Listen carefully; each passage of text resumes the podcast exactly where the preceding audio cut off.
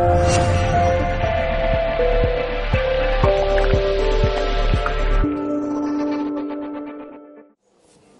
tenemos la tercera ponencia de la tarde que la va a impartir José Ferrer Sánchez. Eh, José es licenciado en Trabajo Social y doctor en Ciencias Sociales y Jurídicas por la Universidad de Granada, máster en Cultura de Paz, Conflictos, Educación y Derechos Humanos y máster en Derecho Local. Es profesor colaborador del Máster Oficial de Mediación de la Universidad de Granada y profesor de Cultura de Paz por la Universidad de New Hampshire en Estados Unidos es también profesor colaborador con la Universidad de Southern Virginia e investigador de aquí, del Instituto de la Paz y los Conflictos. Eh, miembro del grupo de investigación de la Universidad de Granada Paz Imperfecta y Conflictividad y ha participado en congresos internacionales con ponencias relacionadas con el diálogo intercultural, el discurso del odio y libertad religiosa en países como Estados Unidos, Gran Bretaña, Armenia o Estonia, por mencionar solo algunos. Hoy nos, va a hablar de eh, lenguaje y discurso de odio. Bueno, pues em, gracias por aguantar, soy unos valientes después de, estas dos horas o, tres horas que llevamos casi. Entonces, pues eso siempre se agradece de que podéis estar aquí y que podéis escuchar pues, alguien pues, que hemos preparado eh, con, más o menos acierto algunos y eso está muy bien de que podáis asistir. ¿Se me oye bien allí al fondo? Sí, se me oye bien, perfecto. Entonces, pues, eh, esta ponencia está más que nada distribuida en tres, en tres fases. Una es acotar lo que es el discurso de odio, saber lo que es el discurso de odio, eh, que mucha gente confunde con delito de odio, que es cosa diferente. Eh, cómo se identifica ese discurso del odio. algunos ejemplos, voy a poner un par de ellos, uno internacional y otro local y también eh, al final pues hablamos en las conclusiones pues también hablaré y diré algo con referencia también al lenguaje relacionado con el discurso del odio y pondré unos ejemplos porque hay un auge del discurso del odio en Europa que es lo más cercano a nosotros en, estos momentos ¿no?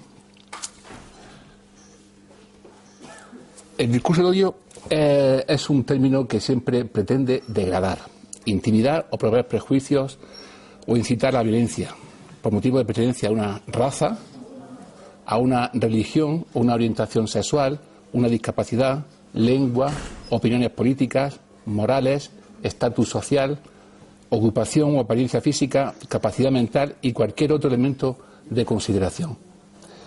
Para esta ponencia eh, he, querido reflejar lo máximo que yo pueda en las, eh, en, las, en las eh, diapositivas para que sigan también realmente como yo preparé ustedes esta ponencia, ¿no? Entonces, recapitulamos, el discurso de odio es un término que siempre pretende degradar o intimidar. Y, es con relación a cualquier cosa que sea una alteridad, que sea el otro, diferente a lo normal, diferente a lo general. Y esto afecta a la raza, a la nacionalidad, al inmigrante, a la religión, a la orientación sexual, a la discapacidad de cualquier tipo, a la lengua, a las opiniones políticas o morales, al estatus social, a la ocupación o apariencia física, a la capacidad mental, como dije antes, y cualquier otro elemento de consideración.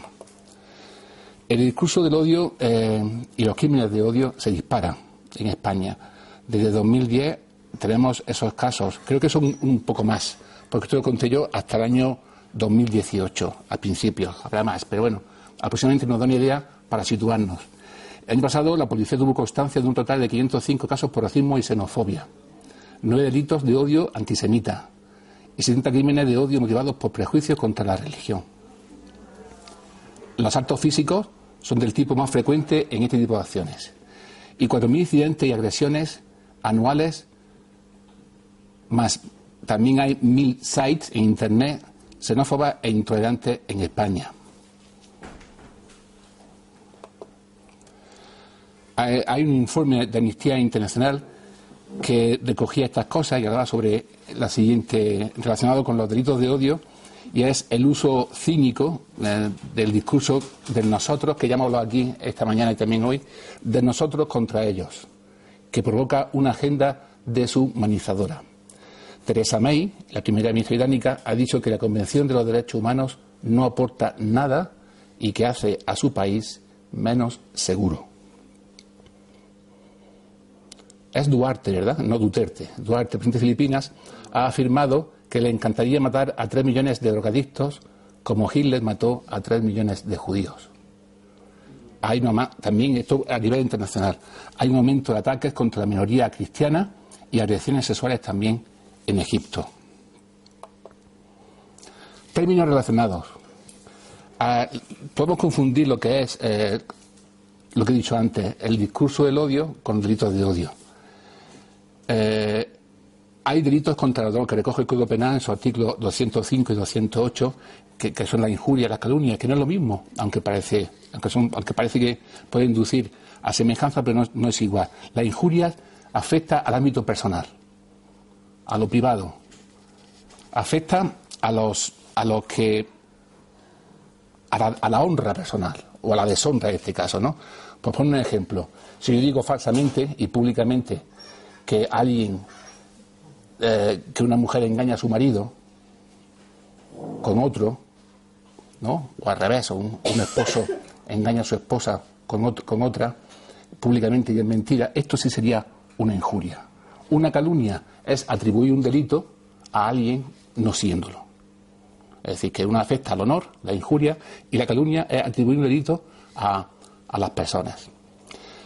Estos son delitos también vinculados con otras partes del Código Penal.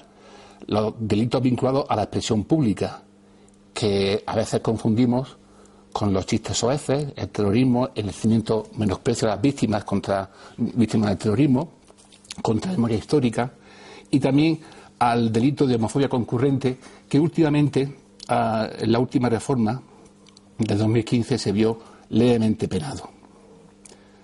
Antes estaba más penado todavía. También hay delitos contra los sentimientos religiosos. Ah, todos recuerdan lo que dijo Dani Mateo y el Gran Wyoming, que fueron acusados, eh, y, ya eso fue sobreseído el caso en relación a, la cruz del, del Valle de los Caídos. ¿no? Y eh, esto es, una, es, una, es un delito residual que aún queda en nuestro, en nuestro ordenamiento jurídico de lo que en su día fue el delito de blasfemia ¿no? contra, contra Dios o contra las opiniones religiosas y demás. Y que, por ejemplo, en el delito de blasfemia existía en un elemento jurídico como es el inglés hasta hace pocos años, hasta 2008-2009 existía ese delito de blasfemia. Yo creo que el delito contra los sentimientos religiosos es una secuela de aún de ese delito de blasfemia. Y luego está lo que dice el, eh, el 510, habla de los delitos de odio realmente. Entonces, el odio, el odio, odiar a una persona no, está penado. Yo puedo odiar a una persona, ustedes pueden odiar a una persona. Fíjese lo que hablamos antes del amor, la anterior con el ponente y hablamos del odio. Eso no está penado. Lo que está penado es odiarlo por alguna causa que sea eh, que afecte, como he dicho antes, por ser homosexual, por ser judío, por ser musulmán, por ser discapacitado, por ser mujer, exclusivamente, esto sí está penado. El odio en sí, no. Vamos a ver qué se necesita para cumplir, cuáles son los criterios que hablaba Guzmán, yo lo he tuneado un poco, sobre eh, el discurso del odio. ¿Cómo se puede identificar que hay discurso del odio? Es cuando, eh, bueno, se puede dar los cuatro supuestos que aquí yo he puesto o se pueden dar tres de ellos, el A, B, C o A, B y D o A, B, C y D. Cuando hay una, un discurso del odio, cuando a un grupo de personas hay eh, de vulnerabilidad tipificada o determinada, por ejemplo, los gays, ¿no? Cuando se agrede verbalmente a ese tipo de personas existe ese, ese, primer principio, primer punto para definir lo que es el discurso de odio. La humillación, cuando se pretende humillar a, esa persona por su condición de diferente a lo general.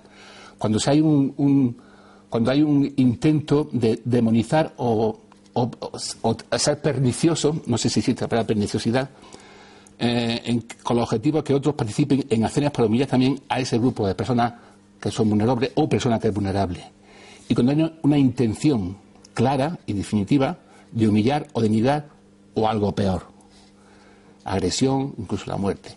Si se cumple alguno de este tipo de cosas, estamos ante el discurso del odio.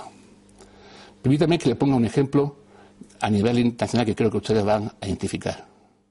Bueno, pues no sé si han identificado. Voy a repetir lo que dije antes sobre eh, el, para identificar el discurso de odio, cómo se intenta humillar a un grupo de personas de vulnerabilidad tipificado, ya sean mujeres al principio, ya sean inmigrantes, ya sean chinos, mexicanos, viejos, como habló de, Perry, del secretario Perry, que era, o también cuando se reía de, un, periodista discapacitado, homosexuales, inmigrantes, ¿eh?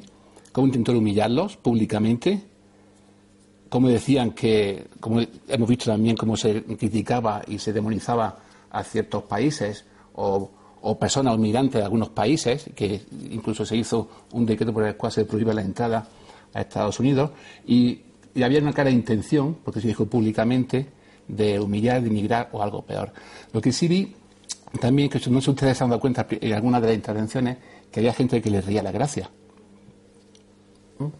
Eso es una unión, no es la que hablaba Moisés, una unión, una, unión en, en, contra realmente de lo bueno y de los buenos en este caso. ¿no?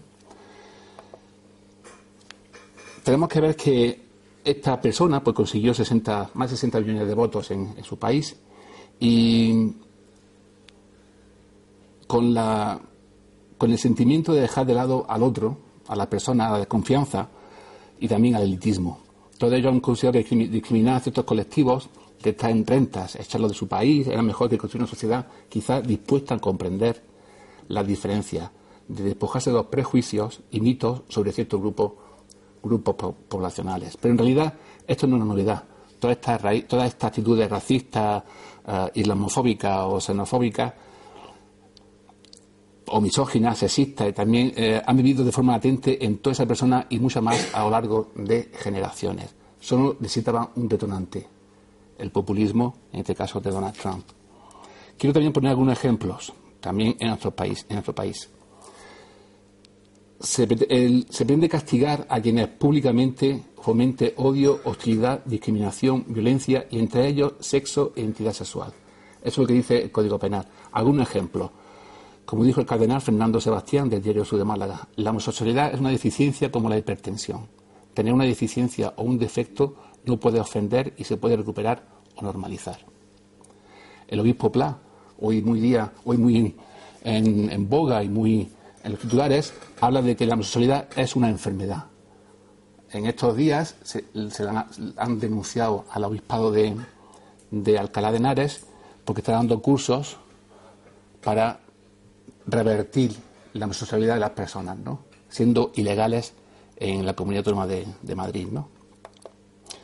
Esta invasión de inmigrantes, dijo también el cardenal, arzobispo, perdón, arzobispo, eh, también cardenal, Antonio Cañizares, que también fue aquí en Granada, pero dijo como estando en, en Valencia, que esta invasión de inmigrantes y refugiados son todo trigo limpio. No dejemos pasar todo, son el caballo de Troya de las sociedades europeas y españolas. El feminismo radical es una nueva versión de la lucha de clase y del marxismo que socava la sociedad y la familia. Intentando, en este caso, ir contra los inmigrantes y contra el feminismo. No tengo que explicar que el feminismo es la lucha por la igualdad en este foro, ¿verdad? La Fiscalía rechazó estas acusaciones porque el denominado discurso del odio se refiere no a la expresión de ideas, por execrables que sean, sino que se profieren de modo y circunstancias que inciten al odio, la discriminación y la violencia, y llevan a crear un sentimiento homófobo. homófobo. Es difícil demostrar el delito del odio en este país. También me acuerdo del caso de Cassandra, una chica trans que se le ocurrió hacernos unos chistes sobre Carrero Blanco, ¿no? Y lo que dijeron algunos periódicos, algunos periodistas en, estos periódicos en el español, dijo que era una pobre perturbada no porque tenga bigote, por Dios, sino por sus textos. Xavier García Albol fue candidato a la alcaldía de, y diputado diputado ahora, pero fue candidato a la alcaldía de, Badalona en su día, la calificó como anormal en, en, televisión. También tiene un problema mental, lo dijo también esa misma, esa misma cadena. Esta chica fue condenada a un año de cárcel y siete de inhabilitación total. Ha recurrido y hace dos o tres días han sobreseído el caso de, de, eh, Cassandra, afortunadamente. También algunos titulares también en este digital dice que Angela Merkel, la fulana cebosa de Soros, critica el veto de Donald Trump a la entrada de musulmanes en Estados Unidos. Las moras de Melilla más prolíficas que las ratas. Esto se dijo en medio de comunicación digital. A una mujer víctima de violencia machista, secuestro y violación, así lo definió el periódico Periodista Digital. Un falso novio de postín camela a una pardilla de Barcelona y se lleva de esclava a Rumanía. Mediterráneo Digital, eh, que es muy famoso en el Levante español, dice, ¿por qué las feministas son más feas que las mujeres normales? Hizo un montaje de Inés Arrimadas, de Ciudadanos, y Ana Gravier, de las CUP. Más, un poco más, porque quiero un poco situarnos en el tema. Felizmente, Alerta Digital, eh, insigne periódico digital, dijo que felizmente la alcaldesa de Barcelona no abortará a su hijo. Ada Colau anuncia que está preñada a sus 42 años. Eso es un titular. ¿eh? Colau dispara en la nuca a las víctimas del atentado de ETA en Hipercor. O, en relación a la cabata de redes que hubo hace un par de años en Valencia, parecen prostitutas de un western, pero son las reinas magas de Ribó. Porque se ocurrió al alcalde de Valencia cambiar los reyes magos de la cabata por unas reinas magas. ¿no? Aquí coincido con, la, con Ana Cortina, compañera ética de ética y filosofía también, que habla sobre eh, y, que dice que se incita al maltrato de unos colectivos y habla el mismo entre él y entre nosotros, entre él y nosotros, o contra ellos. Entre nosotros que es convencido de su, una, estupidez, una estúpida superioridad y el ellos a los que se considera inferiores. El derecho no basta, ¿Hasta dónde hay que incurrir en delito, humillar sin merecer sanciones penales o administrativas? Presentar como novedad la apelación a los sentimientos y a las emociones en política, la posverdad o la fake news que se dice hoy día, las mentiras las convierten en verdades y cuesta combatirlas. No se puede sostener a representantes nuestros que digan mentiras. Y es más, que no les cueste decir mentiras. Y es más, que sean aceptados por la gente. No se, no se puede consentir eso, eso en nuestro país.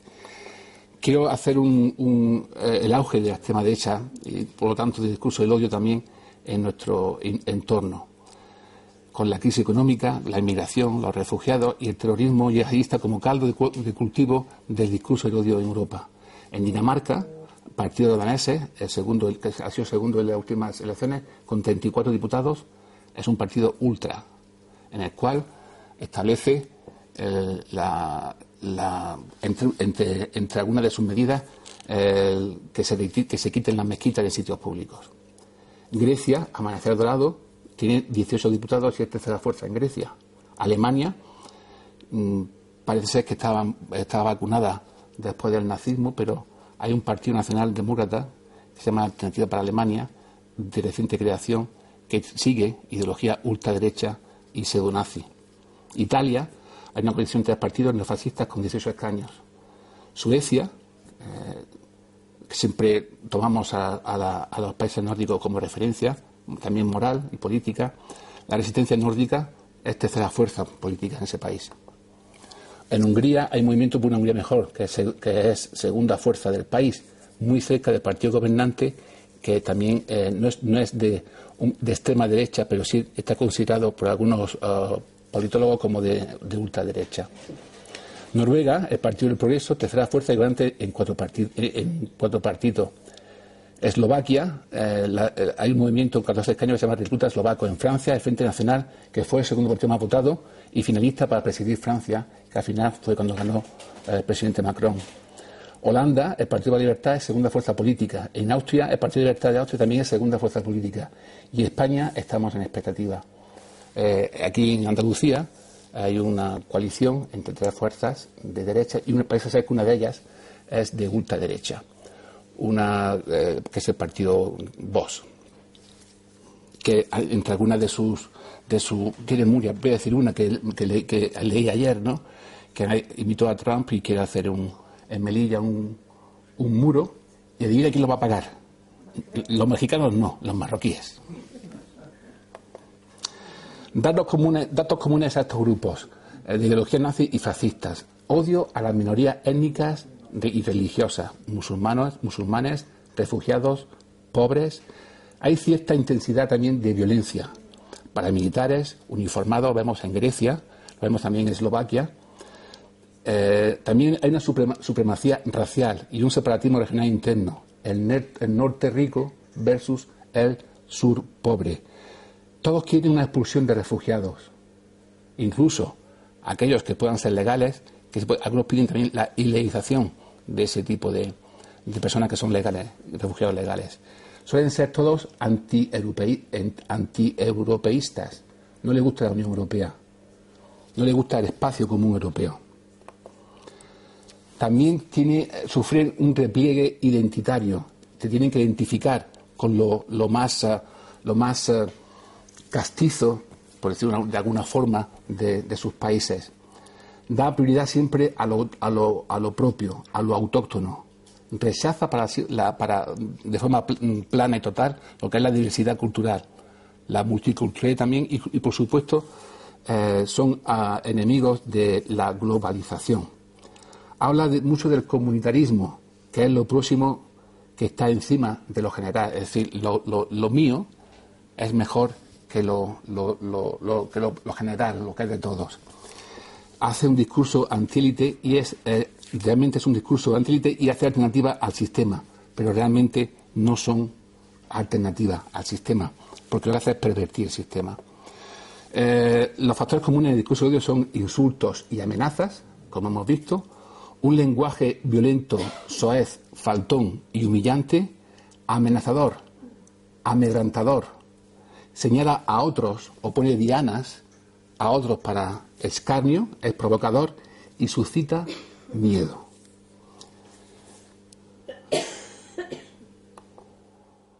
Después de, todo esto, eh, el, doctor, eh, Gandel Spiriman ha sido condenado a varias condenas, ¿no? que tienen que ver con delitos que antes hemos dicho, con, con las injurias personales, también con las calumnias y también con delitos de odio, ¿no? Indemnizar y así a otro facultativo por las críticas lanzadas en su contra de las redes sociales. Las últimas imágenes demostradas tendrían que ser retiradas de Internet y fue demandado y fue eh, condenado a pagar 5.000 euros ¿eh? por insultar a la, a, la, a la, jefe de nefrología y con comentarios como insultantes como sinvergüenza, cabrón, con toda la cuerdad, hijo de puta con toda la cuerdad o es un mierda. También ha sido condenado con el primer juzgado de primera instancia Hace pocas semanas eh, también ha sido condenado por llamar a, una compañera tonta del culo, amiguita del jefe, y que estaba liada con él, puesta a dedo, putona y demás, ¿no?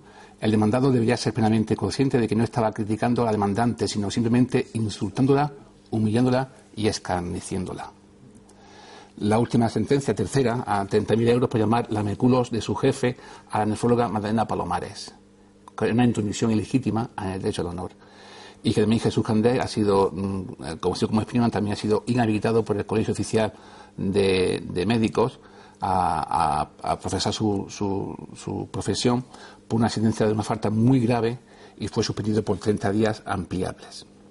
Bueno, la indignación nunca se puede configurar como una excusa para insultar, para amedrentar, ni mucho menos para poner objetivos y dianas sobre las personas. Eso es parte de lo que hemos visto antes de los cuatro puntos para identificar el discurso del odio. Es más, muchas veces es pretexto para vomitar esos, improperios. El discurso del odio pretende degradar intimidad, como dije antes, promover el prejuicio, citar la violencia por varios motivos, entre otros opiniones políticas o morales, ocupación, profesión y otros elementos de consideración. Lo que algunos han llamado discurso del odio en redes sociales. Aquí sí quisiera, en el siguiente, hablar de una derivada del discurso del odio, que es la política del odio. Y creo que lo que sabéis todos, pero permitidme que os muestre, o perdón, no tener argumentos y, e insultar y, promover o hacer discurso de odio, o bien con un colectivo, en este caso, pues con una persona. La indignación nunca puede ser, nunca se puede configurar como excusa para insultar, para amedrentar o para poner objetivos de la diana sobre ciertas personas y hay muchas veces es pretexto para evitar, como dije antes, esos improperios. Tampoco el activo, el hartazgo.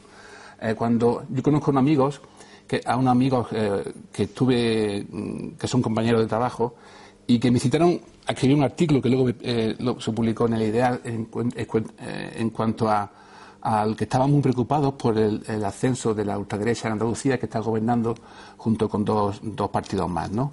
Y, y mucha gente, y muchos politólogos y muchos em, eh, comentaristas hablaban de que, de que la gente votó eso por, por hartazgo o por hastío con lo que había. Eh, una pregunta que dejo en el, aire para, que ustedes puedan pensar. ¿El hastío, el hartazgo no puede hacer renunciar a nuestros valores? ¿El estar cabreado me puede hacer renunciar a lo que yo pienso y creo y que tengo como valor? Bueno, es una, lo dejo allí. También pasó eh, con, por ejemplo, en Torrente, un ejemplo claro de cómo se configura un discurso de odio. En Torrente es un pueblo de, Valencia, ¿no? Que había manifestaciones contra los inmigrantes y contra los musulmanes, porque querían una mezquita más grande para poder orar. Saben ustedes que en, España, eh, por la constitucionalmente, el, Estado, o en este caso la, las administraciones local que tienen potestad para ello tienen que disponer terreno para, para, poder ejercer la libertad religiosa a las confesiones religiosas, ¿no? Entonces pedían los inmigrantes musulmanes pedían una ampliación de su mezquita. Pues esto ocasionó un gran revuelo en el cual eh, mucha gente del pueblo se manifestó en contra de, ellos con panfletos y postes islamófobos. Eran protestas organizadas incluso desde el ayuntamiento, que es la casa de todos, presiones al ayuntamiento para impedir la construcción de una mezquita con todo el permiso que tenía en regla, provocaciones, insultos, amenazas, pintar la mezquita ya existente y ahí está servido, servido sin ninguna duda, sin duda el discurso del odio. Se a estigmatizar a determinados grupos y abrir la vida para que puedan ser tratados con hostilidad. Eh, se disuelve a las personas en el colectivo al cual se agrede, se deshumaniza, se cosifica al otro lanza conjunto mensaje destructivo, están las fobias sociales, la xenofobia, el antisemitismo, el racismo, como dije antes, y el discurso de odio se alimenta del desamparo de las clases medias y populares hundidas por la crisis que canalizan ese descontento y esa ira, asociado al sentimiento que más rápidamente se propaga en estas, eh, en estas clases de, en estas clases que son el miedo. El miedo a lo que es diferente, al otro, Se citan chivos expiatorios, los inmigrantes y las élites, en este caso son. Liquidan la democracia liberal y transforman la democracia en una especie de élite experta. Esta globalización del discurso del odio acaba con los valores democráticos y parece que también acabó con el comunismo, después con la socialdemocracia y ahora con el liberalismo. Conclusiones, para terminando. ¿Quién va a defender los derechos humanos? Que decía, alguna líder político decía que, no les sirve para nada, así que creaba inseguridad. Parece que los Estados no lo van a hacer y serán necesariamente nosotros, los ciudadanos, quien deba defender los derechos humanos. hay falta de liderazgo en la defensa de esos derechos humanos. Se pensó en su día en un, en un personaje que ha estado aquí hace poco o está aquí en España, que es Barack Obama, pero no respondió a las expectativas. El respeto a los derechos humanos es sinónimo de estabilidad. No protegerlos traerá conflicto y crisis. ¿De qué me sirve la libertad de expresión si digo imbecilidades? Si no sabes pensar o si no se tiene sentido crítico. Eso es lo que nos intenta hacer, no, no dejarnos pensar o tener pensamiento único. La libertad de pensamiento se logra a través de la educación, del respeto, del cultivo de la inteligencia y del ejercicio valioso y provechoso de la libertad de expresión, que incluye también, la, como no, la burla, sátira y humor negro. Esto no puede ser eh, perseguido judicialmente. El mal gusto nunca se dirime en los tribunales, solo se pueden penalizar en una democracia eh, la expresión que incita directa o indirectamente a la comisión de un delito. Hay que sacar del Código Penal, en mi opinión, todo delito de opinión. Nunca mejor dicho. Hay conflicto entre libertad de expresión y incluso el odio. La libertad es el único camino hacia la libertad. Perdón. La libertad, no, eso está mal. Eh, la libertad es, el único camino, punto. El reconocimiento recíproco de la igual dignidad es el auténtico cemento de una sociedad democrática. Glucksmann, que mencioné antes, dice que para combatir el odio basta con sonreír ante su ridículo. Yo personalmente no lo creo. No hay que sonreír ante el odio ni siquiera con desprecio, ya que esto es destructor y corrosivo y quiebra el vínculo humano y deshumaniza a la persona. En mi opinión, tenemos que cultivar un etos, una ética, una costumbre, una conducta democrática para superar los conflictos entre la libertad de expresión y los derechos más vulnerables.